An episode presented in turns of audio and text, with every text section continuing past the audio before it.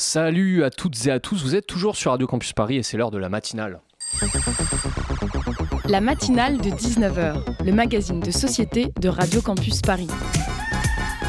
On y parle de sujets sérieux, de sujets moins sérieux, de ce qui se passe en Ile-de-France et de débats pas forcément consensuels. Tous les jours du lundi au jeudi sur le 93.9. Aujourd'hui, j'aimerais commencer en vous parlant d'un film que j'ai vu ce week-end. Oui, car au cas où il faudrait le rappeler, un édito, c'est aussi et surtout parler de ce dont on a envie. Ce que je fais présentement en vous parlant du film des frères Cohen, Inside Llewyn Davis. Alors, si vous avez déjà envie de courir sur votre ordi pour le voir à cause du simple fait que c'est un film des frères Cohen, sachez que vous êtes normalement constitué. Bon, les autres aussi, hein, mais moins. Inside Llewyn Davis, c'est l'histoire de Llewyn Davis, donc un musicien de folk qui cherche à faire carrière dans les États-Unis des années 60. Seul, problème, seul problème, pardon, il ne perce pas. Sa vie semble être une succession d'échecs en tout genre. Il n'a pas de maison, il dort de canapé en canapé, et ses disques sont refusés par toutes les maisons de disques du pays. Là, vous vous dites, mais pourquoi je regarderais un film sur un loser si réalisé par les frères Cohen soit-il En fait, c'est la raison pour laquelle j'ai trouvé ce film si appréciable. Il raconte ce qui se passe vraiment pour plein d'artistes en recherche, de succès. Des fois, ça prend pas, ça coince, en fait. C'est la galère et le rêve de la, célébrité n'est finalement bah, qu'un rêve. Car nous, en tant que spectateurs, on ne voit que les gens pour qui ça a fonctionné, hein, qui parvenus à devenir connus. Même dans les films, il est très rare qu'on nous dépeigne autre chose qu'une success story où la personnage ou le personnage principal n'achève pas son but à la fin. Et bien là, c'était le cas et j'ai adoré. J'ai vraiment adoré. De toute façon, j'aime beaucoup la tendance des frères Cohen à faire des films sur des losers, des, perdants, des mecs ou des meufs imparfaits, sur beaucoup de points, car c'est ce qui fait tout leur charme aussi. Vous avez qu'à regarder The Big Lebowski pour vous rendre compte que oui, il y a une certaine poésie dans la paresse par exemple. Dans le cas d'Inside Llewyn Davis, je trouve qu'il y a de la beauté dans la persévérance du gars, presque maladif parfois qui le rend malade hein, à vue d'œil, dans, dans sa mélancolie aussi et aussi dans les petites portes qui lui sont ouvertes pendant le film pour si jamais son rêve ne se réalisait pas. Je voudrais aussi adresser un love monumental à l'acteur principal de ce film que j'adore. J'ai nommé Oscar Isaac, que vous avez dernièrement pu voir dans la série, série Disney pardon, Moon Knight, ou encore dans Drive avec Ryan Gosling. Il est vraiment bon, vraiment, vraiment bon, en artiste torturé et désabusé, et il délivre ici ce que je trouve être la meilleure perf de sa carrière. Si vous avez envie de vous le mater, vous pouvez le trouver sur MyCanal si vous êtes abonné ou me demandez mes codes au 06 04.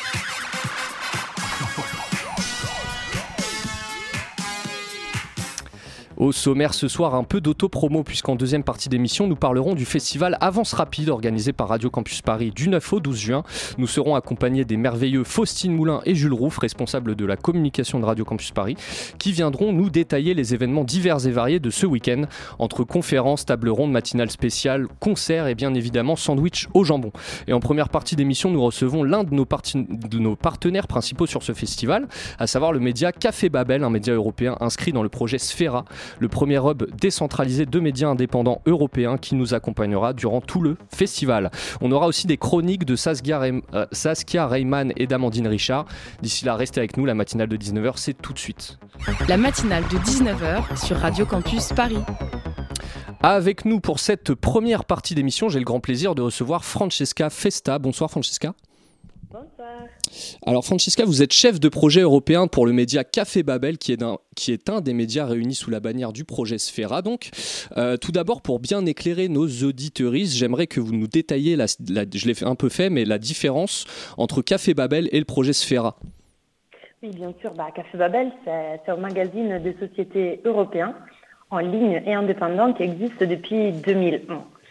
Et depuis 2021, on a décidé de lancer Sfera, donc un réseau de mhm. médias indépendants euh, en Europe. Et c'est une idée qui nous est venue parce qu'on se disait, bah, nous, on fait du journalisme européen, mais comment est-ce qu'on fait pour toucher les audiences nationales? Euh, Il faut qu'on collabore avec d'autres médias en Europe qui ont un impact local et qu'on puisse nous coordonner ces réseaux de médias indépendants pour arriver à toucher les jeunes. C'est pour ça qu'on a créé mmh. CERA, ces réseaux de médias indépendants. Donc ça s'adresse globalement, aux, enfin, essentiellement aux jeunes ou est-ce qu'on peut s'y retrouver si on a euh, plus de 30 ans par exemple? Je ne sais pas où placer le curseur. Clairement, bah, l'audience, disons, que l'audience cible c'est quand même les 18-30 ans, mais euh, c'est vrai que les sujets, les thématiques qu'on aborde ont quand même une résonance euh, qui va au-delà de, la, mhm. de la génération Z ou millennials. Évidemment. nous allons évidemment parler de Sfera en long et en large, mais avant ça j'aimerais que vous nous parliez de votre média, à savoir Café Babel. vous statuez notamment sur votre site que vos articles changent complètement la façon dont l'Europe est représentée dans les médias Absolument, parce qu'en en fait, notre pari, c'est d'essayer de briser les frontières des lectorats européens et proposer des contenus de qualité en mhm. s'adressant à un public jeune avec ce concept qu'on aime bien de cross-border, donc transfrontalier. C'est-à-dire, par exemple, on prend un sujet euh, sur l'écologie et on fait en sorte que les publics, l'électorat français puissent se sentir concernés par quelque chose qui se passe, par exemple, en mhm. Pologne. Mhm. Ou de même, euh, on aborde des sujets sur les inégalités sociales, toujours en faisant écho à plusieurs points de vue qui ne sont pas qu'uniquement uniquement nationaux. Important pour nous de raconter l'Europe vraiment dans la vraie vie, au plus près de, nos, de mhm. notre euh, lectorat. Euh, alors, je suis pas seul ce soir puisque Gabrielle Bayer, ma co-intervieweuse du soir, est avec nous. Bonsoir, Gabrielle. Bonsoir. Alors, tu avais une question pour Francesca. Oui, donc vous dites effectivement vous êtes un média européen et donc vous vous adressez à un public euh, qui s'étend à travers euh, plusieurs pays. Est-ce que c'est un défi de s'adresser à un public aussi large qui va avoir peut-être des, références, des attentes différentes et puis qui en plus va y avoir une barrière de la langue peut-être pour certaines personnes oui c'est clairement, clairement un défi. Euh, nous, effectivement, on, traduit tous les contenus en fait dans, les, dans six langues. Euh, on a des contenus en italien, en français, en anglais, en allemand, en espagnol et en polonais. Et notre pari, c'est qu'en fait, c'est vraiment les contenus, c'est le, cross-border en fait, c'est les contenus qui fait en sorte que les personnes se sont concernées. Mais bien sûr qu'il y a des choix éditoriaux très précis. On ne va pas aborder des contenus qui ont résonance seulement locale, mais euh, des contenus qui peuvent vraiment faire dialoguer les générations euh, au-delà des frontières. Et alors votre plateforme participative, donc on la rappelle, a pour but de confondre les points de vue européens à travers des articles, des podcasts, des vidéos. Euh, pensez-vous que le meilleur moyen d'apprendre d'un pays ou d'en apprendre sur un pays, c'est de connaître son actualité finalement? C'est bien sûr de connaître l'actualité et en même temps c'est aussi connaître les cultures. Euh, les modes de vie, euh, la base culturelle en fait qui nous, qui nous. Donc nous, ce qu'on essaye, c'est de raconter l'actualité, mais en allant un peu plus en profondeur dans ce qui vraiment euh, rassemble et ressemble les, jeunes euh, aujourd'hui.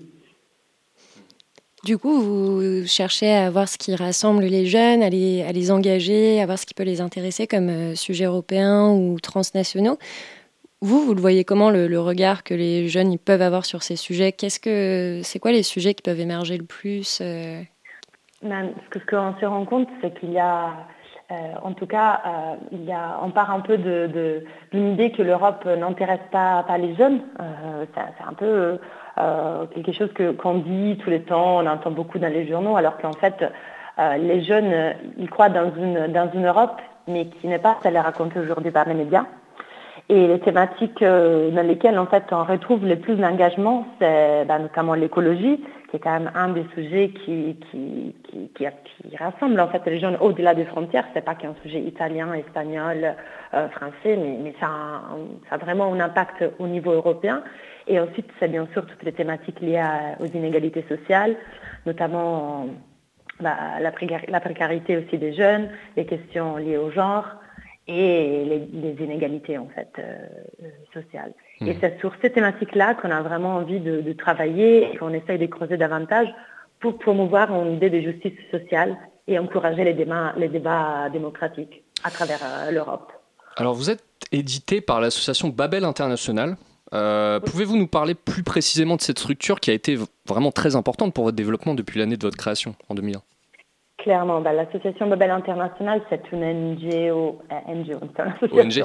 pardon, oui, ONG euh, euh, européenne, donc c'est basé en France, mais on a, on a eu pendant les années plusieurs points de contact locaux, donc en Italie, en Allemagne, en, Hongrie, et, ça a été fondé en fait par, par des jeunes Erasmus en 2001 et le but, c'était de euh, créer un, les premiers blogs, en fait, qui permettaient aux générations Erasmus de, communiquer entre eux, de raconter l'Europe euh, mhm. dans la vraie vie, comme, comme on disait. Et l'association, en fait, a, lancé donc le, les magazines euh, Café Babel, et elle continue de développer d'autres projets de journalisme, par exemple, live, des événements, des workshops.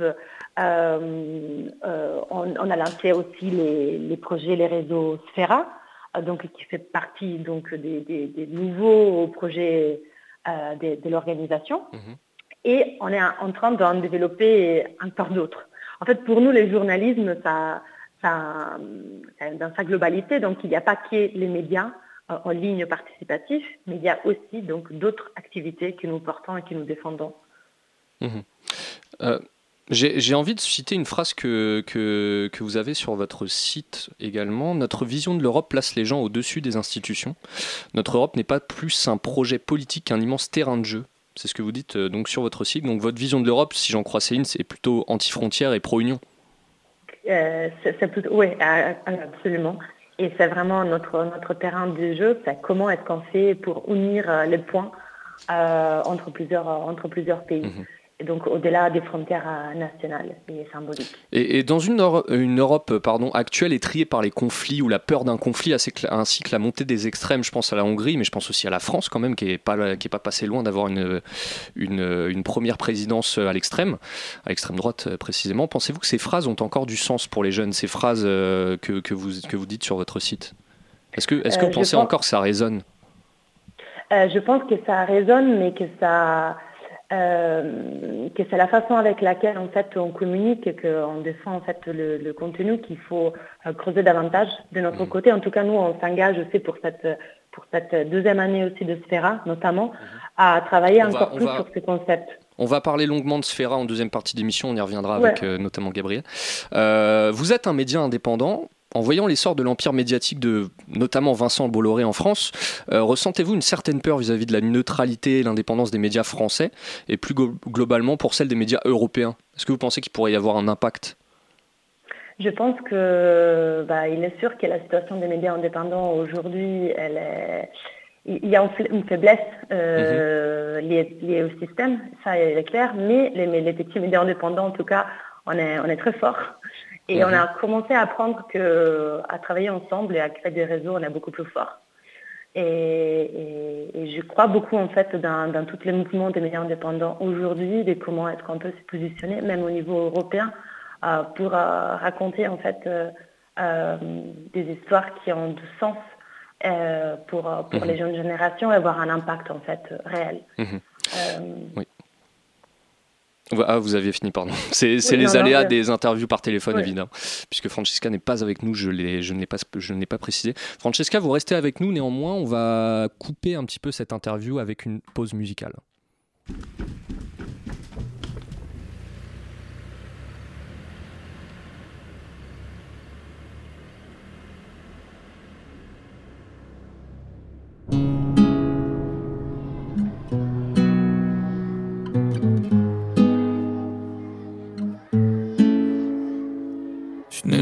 Pharmacie. Tu sais, maman, si j'avais envie de vomir tous les matins quand j'étais gamin, c'est parce que j'avais envie d'effacer tes larmes et tes caches. Pourquoi tu te lèves jamais quand on part à l'école? La dépression, c'est jamais vraiment drôle. Comment dire à mes amis que ma mère est pas vraiment folle? Maman, on va partir, loin des médecins, des vampires qui confondent les cachets avec les auréoles. Dans son sillage, tout s'éclaire. On verra si je brille loin. Moi je voir la lumière du soleil. Je dors comme un enfant. Je t'aime comme un enfant. Évidemment que j'ai des flammes au fond des yeux. Que j'aimerais foncer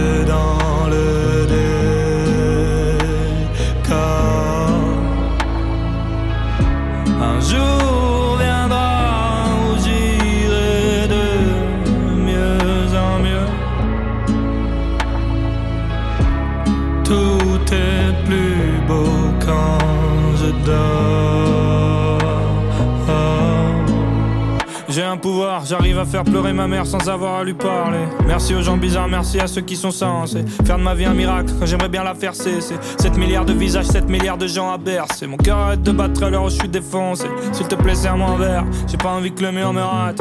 Vivre en fait c'est facile, attendre que les choses se passent. Quand t'es dans l'impasse, ferme les yeux et vacille. J'ai envie de partir, j'ai envie de mettre les voiles. Maman, fais tes valises, bientôt on décolle. Bientôt on décolle, adieu la boîte à pharmacie. Adieu barbarie, au revoir la course folle. Sillage tout s'éclaire. On verra si je brille au loin. Moi je vois la lumière du soleil. Je dors comme un enfant, je t'aime comme un enfant.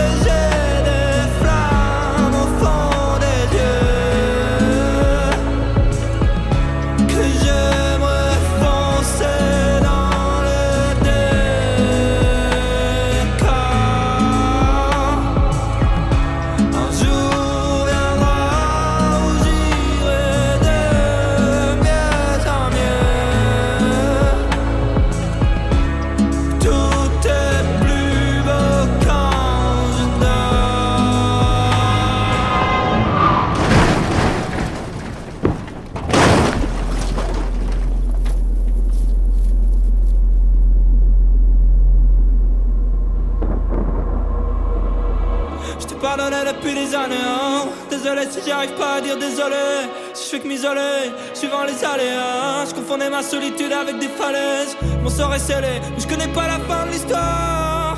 Je né avec un grand pouvoir. Regardez-moi m'envoler. Dans son sillage, tout s'éclaire. On verra si je brille au loin. Moi je vois la lumière du soleil comme un enfant. Je t'aime comme un enfant. C'était dans le décor de The Doug. On est toujours avec Francesca Festa euh, pour la matinale et c'est tout de suite. La matinale de 19h sur Radio Campus Paris. Alors nous sommes de retour avec Francesca Festa. On le rappelle, vous êtes chef de projet pour le média européen Café Babel dont nous avons parlé et vous faites partie avec euh, donc neuf, autres médias européens du projet Sfera. Gabriel, tu avais une question à ce sujet pour Francesca. Oui, une première question. Donc Café Babel fait partie de Sfera et Sfera ce serait le, je cite, premier hub décentralisé pour les médias alternatifs en Europe. Concrètement, ça consiste en quoi? C'est un réseau en fait composé des, dix médias. Et notre, notre but, c'est de faire en sorte que déjà euh, les médias commencent à collaborer euh, entre, eux et, qu'ils coproduisent euh, et fassent des reportages ensemble sur des sujets d'actualité qui, qui intéressent les jeunes aujourd'hui. par exemple, il est, prenant un sujet comme l'extrême droite, euh, cette année. Il y a plusieurs des, médias qui ont un intérêt pour ces sujets, qui recouvrent des gens euh, déjà assez thématiques euh, au niveau national. Comment est-ce que ces médias se mettent ensemble et ils font en sorte de faire une enquête qui a un écho dans plusieurs pays? Les buts, c'est de créer des, parallèles, des, passerelles pardon, entre les médias, de coproduire des contenus, de toucher des sujets d'actualité avec des nouvelles méthodes de collaboration transfrontalière au cœur, il y a toujours les journalistes transfrontaliers, dont Café Babel euh, euh, voilà, est un peu l'ambassadeur. Et ensuite, il y a plusieurs médias nationaux qui commencent à collaborer entre eux. Et à chaque fois, donc, il y a des réunions éditoriales pour décider la thématique du mois, la thématique de la semaine, c'est quoi qui a un impact, c'est quoi qui intéresse un, public euh, polonais, par exemple? Donc, tu as les médias espagnols qui disent, ah bah, ça c'est super, ça peut intéresser aussi mon public, et, etc. D'accord. C'est vraiment une, innovation un peu dans les mondes du média parce qu'aujourd'hui, ça n'existe euh, aucun projet, euh, à part en fait différents projets mainstream qui ont été essayés et portés par, par des gros médias. Euh, il n'y a jamais eu une alliance entre les petits médias indépendants qui ont quand même un impact réel et efficace avec, sur les jeunes, sur les jeunes générations. Donc nous, on a fait le pari de lancer ces réseaux. Et bien sûr, c'est en train de se structurer et, l'objectif, c'est qu'il y ait de plus en plus de médias indépendants qui, rejoignent euh, les réseaux. D'accord. Et euh, au-delà de ça, euh, en termes de contenu, vous, vous êtes un média écrit, du coup, quel type de, de, médium, de support est-ce que vous pouvez proposer au sein de ce projet Sphera? On, a choisi vraiment de, se dédier à la vidéo et au podcast. Donc nos contenus, c'est qu'il y ait des vidéos et des podcasts euh, sur les plateformes euh, Instagram, TikTok, Twitter et, YouTube, bien sûr. Et ensuite, tous ces contenus sont euh, traduits dans les langues des partenaires, donc en plusieurs langues. Et ensuite, sur la page Sphera Network, vous trouvez les contenus en anglais. Pour un public mhm. plus international. Mais ensuite, tous les contenus sont rediffusés sur les pages des, différents médias qui font partie du, réseau. Et ensuite, on a donc des vidéos, des, podcasts, mais il y a aussi les événements, parce que pour nous, c'est très important donc de, de créer un lien avec notre public et donc, c'est pour ça qu'on a choisi d'organiser et de co-organiser avec des associations, des organisations culturelles locales, des événements pour toucher le public, pour faire des tables rondes, des, échanges euh, avec les, différentes audiences nationales. J'avais notamment lu sur, votre site, sur le site internet de, de qu'il y avait des sujets de recherche qui étaient menés, euh, des sujets peut-être plus longs sur des thématiques comme euh, le développement du réseau social TikTok ou la production d'informations de qualité pour des audiences jeunes et vulnérables. Est-ce que ces projets, c'est quelque chose qui, est, qui sont menés par l'entièreté des médias Comment ça s'articule ces, ces projets plus longs? Bien sûr, des, en fait, l'année passée, c'était l'année de lancement du, du, réseau et on a décidé en fait d'avoir deux lignes de, de recherche principales. En particulier une recherche sur la nouvelle plateforme euh, TikTok et l'autre sur euh, comment en fait une, information de qualité peut arriver à engager euh, des publics plus, plus vulnérables. Et il y a en fait au sein du réseau, du réseau des médias qui ont une expertise qui donc peuvent apporter donc des, outils aussi aux autres médias. C'est ça le but d'être dans un réseau. Donc il y a Street Press en France qui a mené cette recherche euh, vraiment sur comment faire du contenu de qualité qui puisse toucher les, les, publics les plus vulnérables et les engager, et comment en fait, à partir de l'expérience française, euh, on puisse donc euh, diffuser tout ça et l'appliquer aussi dans d'autres pays. Et c'est la volonté des médias qui ont rejoint les, réseaux. c'est effectivement notre but et notre pari, c'est d'arriver en tout cas à toucher aussi des publics qui ne s'intéressent pas forcément aux questions européennes, qui ne sont pas forcément les premiers, euh, la première cible des, médias. Mais c'est aussi ça en fait qui fait que euh, on, croit et on défend notre projet.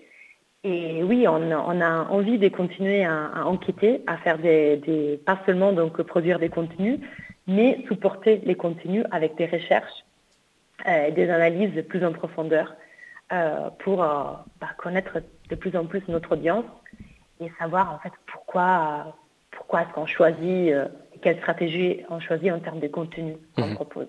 Et si par exemple, euh, enfin, j'estime que certaines, certains et certaines de nos auditoristes euh, voient la question européenne d'une certaine distance, qu'ils ne, s'y intéressent pas forcément. Ça serait, quoi une, réponse que vous donnerez à ces gens qui, ne s'intéressent pas forcément à l'Europe et qui ne voient pas en l'Europe quelque chose euh, d'utile, en tout cas pour, pour leur propre vie? Ça serait quoi euh, Quelle réponse auriez-vous à lui donner à cette personne?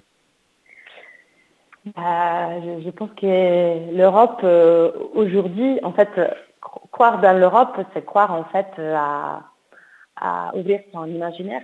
Mhm. Euh, pour moi, ce qui, m'a donné l'Europe, en tout cas, je suis un peu le, euh, aussi un produit de ça parce que je, suis italienne et je suis arrivée en France euh, et, pour moi, en fait, s'il n'y avait pas eu l'Europe, bah, je ne serais pas capable de voir le monde comme je le vois aujourd'hui. En fait, être européen, c'est apprendre à regarder le monde beaucoup plus grand, mhm. plus vaste. Et justement, votre, votre projet, votre pari, il s'inscrit vraiment dans l'actualité puisque en septembre 2021, euh, Ursula von der Leyen annonçait vouloir faire de l'année 2022 euh, l'année de la jeunesse européenne pour euh, valoriser les jeunes notamment.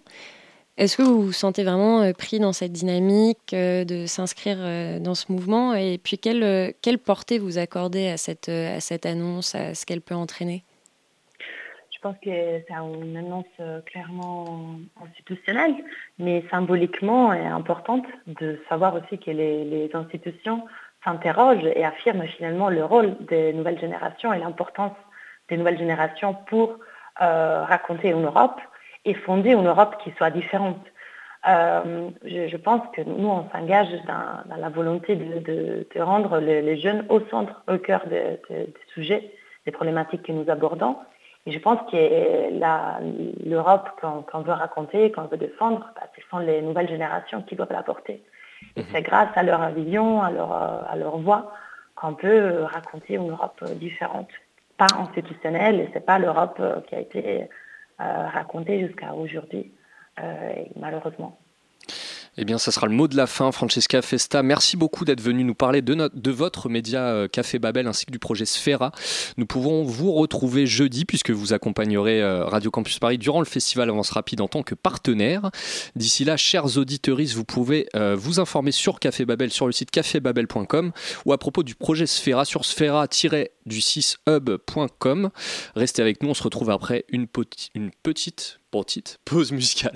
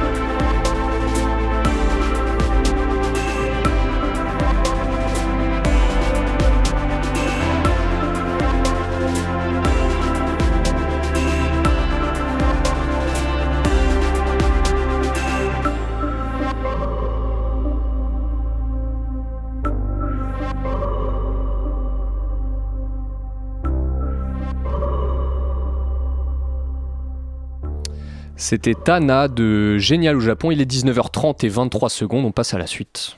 La matinale de 19h. Et tout de suite, on passe à la chronique de Zaskia Reimann qui va nous parler de la piscine Molitor. Quand on pense à l'architecture de Paris, tout le monde pense au baron Georges Eugène Haussmann. En réalité, la capitale a bien plus à offrir que cela. Maintenant qu'il fait beau, c'est le moment idéal pour faire une petite promenade en contempler le bâtiment. Alors, est-ce que tu as un bâtiment en particulier en tête que tu aimerais nous présenter? En fait, oui, c'est probablement la piscine la plus connue d'Île-de-France. On le voit par exemple dans le clip de la chanson Nude de Claire Lafute et Iseult. Je parle de la piscine Molitor ou de grand établissement balnéaire d'Auteuil. L'architecte est Lucien Poulet. Il a réalisé une synthèse entre une piscine couverte et un bassin en plein air. Quelque chose d'unique, le cabine de bain. La piscine Art déco a ouvert ses portes en 1929. Le premier été, le nageur olympique Johnny Weissmuller était maître nageur. Donc, tu as dit cabine de bain C'est ça? Oui, la piscine dispose de deux bassins, en couvert et en plein air. Autour de ces deux bassins s'entendent sur plusieurs étages des cabines de bain. Quand tu te baignais, le garçon de cabine écrivait tes initiales sur le cabine. De plus, Grâce à la balustrade blanche, le visiteur a l'impression d'être sur un paquebot, l'inspiration initiale de l'architecte Lucien Paulet. Mais la piscine cache encore bien d'autres histoires autour du thème du bain et de la mode.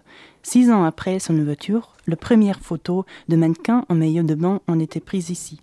En 1946, le designer Louis Réard a présenté le bikini moderne. Alors un établissement de bain riche en tradition, je vois. C'est vrai, cependant, il y a eu une rupture en 1989. La piscine est fermée. Elle doit être partiellement démolie et faire place à une autre, hôtel. Mais, grâce à une initiative citoyenne, Molitor est inscrite en 1990 sur la liste de monuments historiques. Une victoire pour l'architecture. Et est-ce que cela signifie que l'on pouvait à nouveau s'y baigner en été 90 En été 90, pardon. Pas tout à fait. Au lieu de cela, la piscine est devenue un lieu de rencontre pour le street art. Selon The Guardian, Molitor a joué un grand rôle dans le développement du street art à Paris. La Free Party de 2001 a rassemblé environ 5000 personnes. La rave a été organisée par le collectif Hermétique. C'est au plus tard, à partir de ce moment-là, que la piscine était connue dans l'underground. Et il s'est passé quoi après du coup? En 2011, les travaux de rénovation ont commencé. Cependant, le maître d'ouvrage est par exemple Aka Hotel, ce qui signifiait que le complexe sera privé. Mais l'architecture originale du grand paquebot sera respectée, tout comme son histoire. Ici et là, on peut en effet trouver un témoin de la période du street art. En 2014, la piscine rouvra ses portes. Et alors, si j'ai envie, si j'ai envie d'y aller demain, admettons, histoire de piquer une petite tête là, comme ça, un plongeon, quelque chose. Si tu ne vas pas à l'école dans le quartier, tu dois prévoir au moins 280 ah euros pour une journée de baignard. Je suis pas chaud, je suis pas chaud. Entre-temps, ce n'est plus une piscine, simple piscine, mais un hôtel de luxe. Mais Lucien Paulet a toutefois conçu quatre autres piscines. L'inspiration Molitor. Trois d'entre elles se trouvent à Paris. L'une est la piscine Pontoise dans le 5e arrondissement, mais malheureusement fermée jusqu'à fin septembre. Ensuite, la piscine Bernard Lafay dans le 17e arrondissement et la piscine Édouard Paléron dans le 19e arrondissement. La cerise sur le gâteau, l'entrée est partout à moins de 5 euros. Bah, merci beaucoup Zaskia, et puis on ira à celle à moins de 5 euros, évidemment, mais peut-être pas à celle à l'autre à 280 euros. C'est un peu trop cher, oui, peut-être. Oui, oui. tout à fait d'accord. En tout cas, les autres ont l'air très bien. On va passer à la suite et au Zoom avec le festival Avance Rapide. Le Zoom, dans la matinale de 19h. Et maintenant, c'est avec un plaisir loin d'être dissimulé ni dissimulable que j'accueille deux personnes avec qui je travaille depuis un bout de temps déjà, depuis un an avec toi Jules, et depuis euh, à peu près neuf mois, un truc comme ça, euh, le temps d'une grossesse évidemment, avec Faucine Moulin. Euh, ces deux personnes géniales, géniaux et génial, euh, viennent nous parler du festival Avance Rapide organisé par Radio Campus Paris et donc en partie par ces personnes vu qu'elles sont de la communication chez Radio Campus Paris. Salut Hugo. C'est, bah, je vais te présenter, hein, t'inquiète Ah pas, t'inquiète pas. Et quelle présentation je vais te faire, tu vas voir. C'est mon fils, ma bataille, fallait pas qu'elle s'en aille. Wow, wow, wow. je vais tout casser. Et, et- et si vous touchez aux fruits de mes entrailles, j'ai nommé Jules Rouff, mesdames et messieurs. On Oh. peut l'applaudir d'ailleurs. On peut l'applaudir. ouais. Oui, oui. Il Merci, est- il est pas si exalté par cette présentation, je vois sur son Non, je suis timide. Je suis timide. T'es timide, je comprends. C'est la radio. À côté de Jules Rouff, elle n'a qu'une philosophie être, accep- être acceptée comme elle est. Malgré tout ce qu'on lui dit, elle reste le point levé pour le meilleur, pas le pire. C'est Faustine Moulin. Bravo, Faustine. Bonsoir. Et alors, si vous êtes là C'est pas pour entendre m'entendre vous présenter euh, durant une heure et demie. C'est Parce pour qu'on nous- t'entend chanter tous les jours. Exactement. C'est déjà très bien. Je chante bien. C'est cool, ouais. C'est cool. Si, si vous êtes là, donc comme je l'ai dit en préambule, c'est pour nous parler d'Avance Rapide, le festival de fin de saison de Radio Campus Paris. Et qui de mieux que vous pour répondre à cette question pourquoi faut y aller? Dites, dites à nos auditeurs. Oh là là, quelle question Pourquoi faut y aller? Bah parce que ça va être bien. oui, ça va bah être déjà, super commençons sympa. par là. Commençons par là. Euh, avance rapide, euh, ça va être bien. C'est pendant 4 jours. C'est avant tout gratuit, euh, Mhm. quasiment tout le temps. Euh, de jeudi où on sera à la MIE. euh, Alors, on détaillera le, Ah, on le détaillera. programme euh, à la, à la on, prochaine on doit question. dire pourquoi on doit y aller sans détailler. Et bah, Oui, euh, parce parce, que- ça va être super. Écoutez, Il y a une super gratuit, programmation. des rencontres. Oui, super programmation. Bah, des- on peut passer tout de suite à la question 2, forcément, puisque la question, la, la question induit la question 2 finalement. C'est quoi le programme? C'est quoi coup. le programme Oui. Euh, Jeudi. euh, jeudi. Jeudi, on, les, euh, le programme est euh, construit autour d'axes. Mhm. D'axes de discussion. Jeudi, on parlera d'europolitique, on parlera de la, de la politique européenne. Tous les, tous les axes sont autour des dynamiques des jeunesses européennes, des Ouais. problématiques des jeunesses européennes. On parlera de dynamique autour de l'europolitique jeudi. Est-ce que tu as besoin de plus? Vendredi, on écoutera de la musique Oui. entre balade sonore et FGO Barbara. Oui. Est-ce qu'il faut que je continue Ah non, Tu pas veux- du tout. Vas-y, vas-y, vas-y. T'inquiète, t'es lancé. Peut-être Faucine samedi. Euh, non, vas-y, Jules. Moi, non, mais j'allais rester sur vendredi, du coup. euh, Ah, elle était sur vendredi. Tu lui as coupé l'herbe sous le Ah, pied pour le coupé le pied. évidemment. Non, mais j'a- j'allais dire que vendredi soir, c'est la soirée de la Fresh List, Oui. l'émission euh, de sélection musicale émergente Mhm. de Radio Campus Paris, Mhm. euh, avec une programmation où on retrouvera donc euh, Annie Ada, Fellower et Urumi, Mhm. euh, à un prix très très doux. Très très doux. Euh, on peut retrouver toutes De les informations. De l'ordre de 6 sept- euros en pré-vente ouais, et 6 8 en- euros sur place. Voilà. Et où est-ce qu'on peut prendre nos places alors Bah, on peut retrouver toutes les informations sur euh, notre site radiocampusparis.org ou sur l'événement Facebook euh, sur Radio Campus Paris Mhm. euh, et euh, sur le site de FGO Barbara. Évidemment. Car FGO Barbara est un des endroits où le festival Avance Rapide se, se rendra, évidemment. Évidemment, donc il se rendra le vendredi soir avec un- une soirée de concert euh, avec une billetterie. Mhm. Et nous y retournerons le lendemain pour tout un programme radiophonique euh, totalement gratuit autour de la création sonore et musicale. Et le dimanche? Dimanche, cette fois, on sera à Dog Bay, au bord de l'eau, euh, pour profiter de, euh, d'un programme radiophonique autour de cette fois des, des problématiques climatiques, Mhm. euh, avec des petits euh, parsemés de DJ sets. Et nous finirons par une nouvelle soirée de concert euh, dans la toute nouvelle euh, salle de, de Dog Bay. Euh, on est sur les premiers concerts de la salle pour cette fois euh, profiter de euh, euh, Positive Praxis qui fera son premier concert parisien, il me semble, Oh. à- chez nous. Paul est cool et Donna la Mulata qui fera son deuxième concert. On est toute la programmation musicale, c'est vraiment quelque chose d'émergent euh, par nos par nos bénévoles. Et donc, euh, pardon, FGO Barbara, c'est donc euh, à Barbès, euh, dans le Mhm. nord de Paris. Euh, Balade sonore aussi, enfin Ouais, c'est dans le nord Pigalle. aussi, c'est à Pigalle. Et euh, Doc B, c'est à Pantin. Oui. Voilà, tout est dans le nord. Et moi j'avais une question justement tous ces lieux comment vous les avez choisis? C'était vous aviez des liens déjà leur programmation musicale vous savez que ça vous intéressait un pur hasard?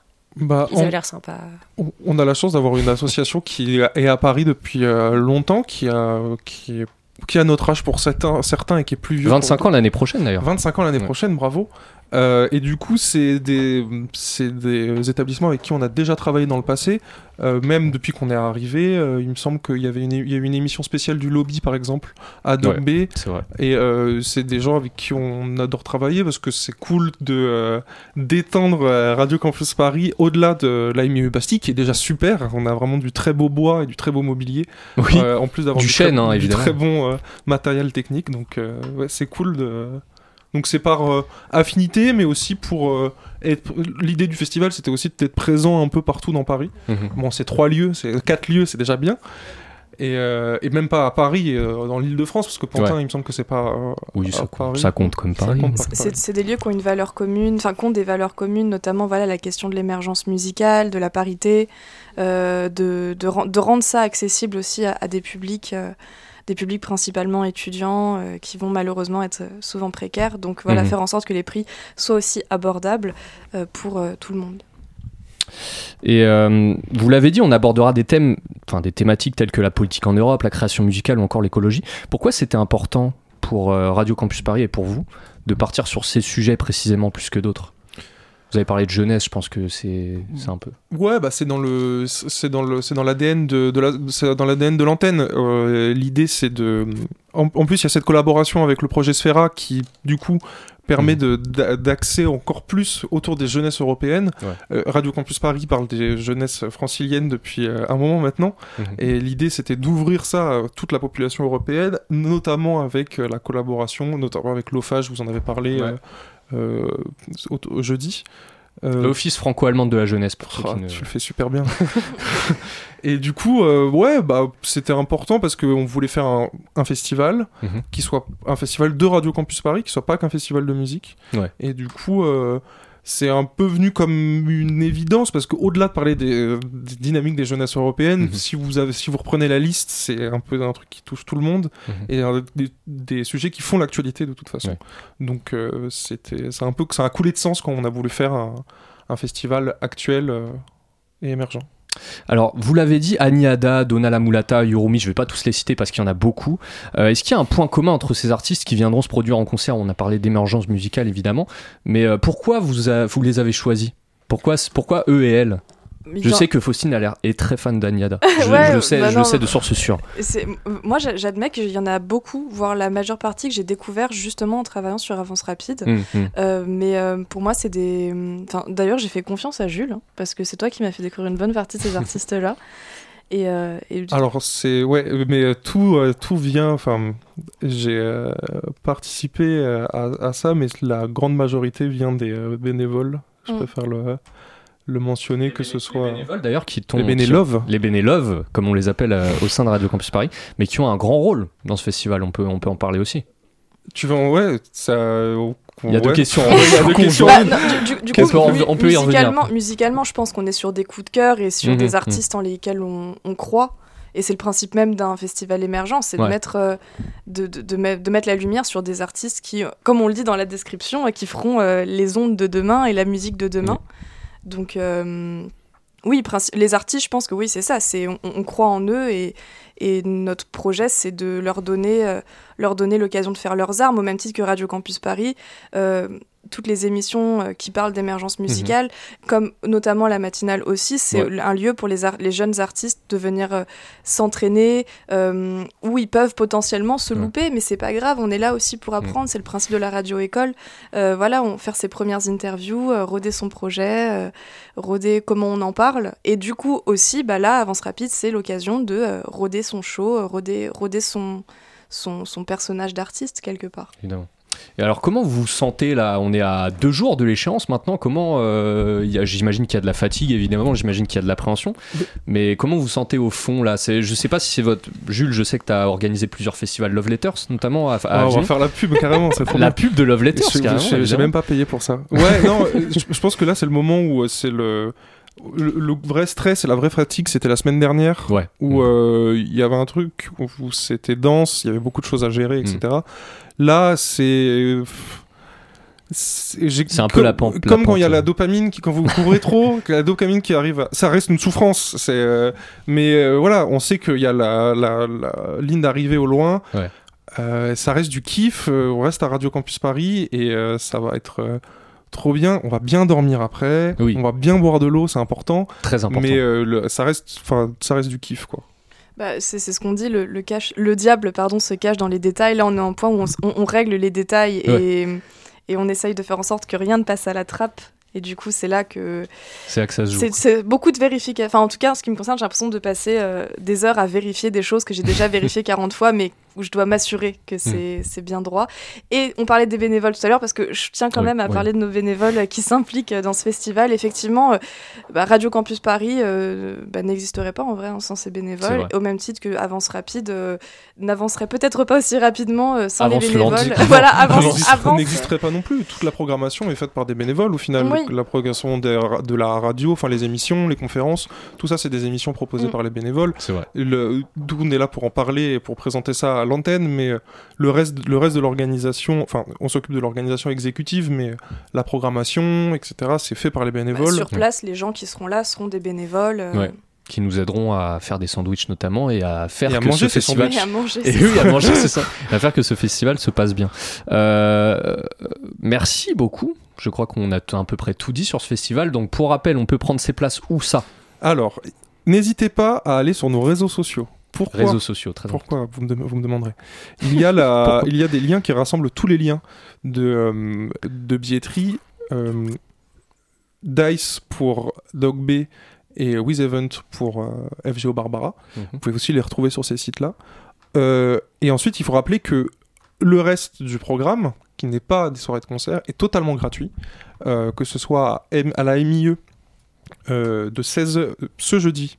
Parce que ça commence ce jeudi. hein. Oui, ça commence ce Euh, c'est après-demain. le 9. Euh, je l'ai pas oublié. Euh, de 16h à 21h, il me semble. Euh, vendredi à 17h, donc de 16h à 21h à la MIE en public. Mhm, mhm. Vendredi à, de 17h30 à 19h à Balade Sonore à Pigalle, devant le disquaire. Puis de 20h à 22h à FGO. Le lendemain, toute la journée à FGO, tout gratuit euh, en public. euh, possibilité de venir déguster des petites boissons, peut-être des petites mignardises, je ne sais pas. Des miagnardises. Des, miagnard- des miamiardises. Euh, et dimanche à Dog Bay pour faire exactement la même chose en bord, au bord de l'eau, avec l'ouverture de notre ancien chargé d'antenne et qui est DJ Cecilia da Colonia à 15h sur le parvis de Dog Bay avec un petit euh, DJ set euh, pas piqué des hannetons. Super. Et donc tout est à retrouver sur euh, nos réseaux sociaux, at Radio Campus Paris. Voilà, bah c'est le mot de la fin. Vous savez où prendre vos places, donc prenez-les, finalement, prenez-les. Euh, merci Faustine Moulin, merci Jules Rouff pour être venu nous parler Merci. du festival. Avance Rapide, merci beaucoup. Euh, personnellement, j'ai hâte d'en faire partie puisque j'en fais partie. Waouh! Comme je une viens, de, vraie je viens de famille. m'en- Hugo. je viens de m'en souvenir. Euh, pensez à réserver vos places, comme je vous l'ai dit, pour vivre ça avec nous. On l'a pas fait l'année dernière pour cause de Covid. Cette année, on revient très chaud, donc ne manquez pas ça pour rien au monde.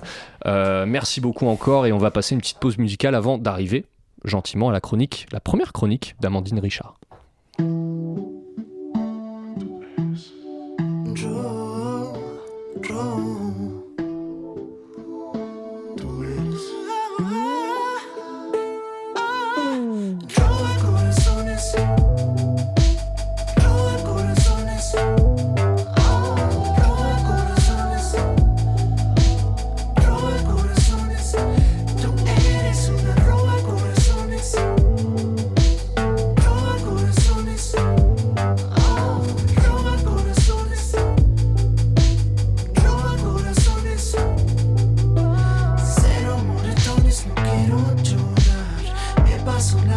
La vida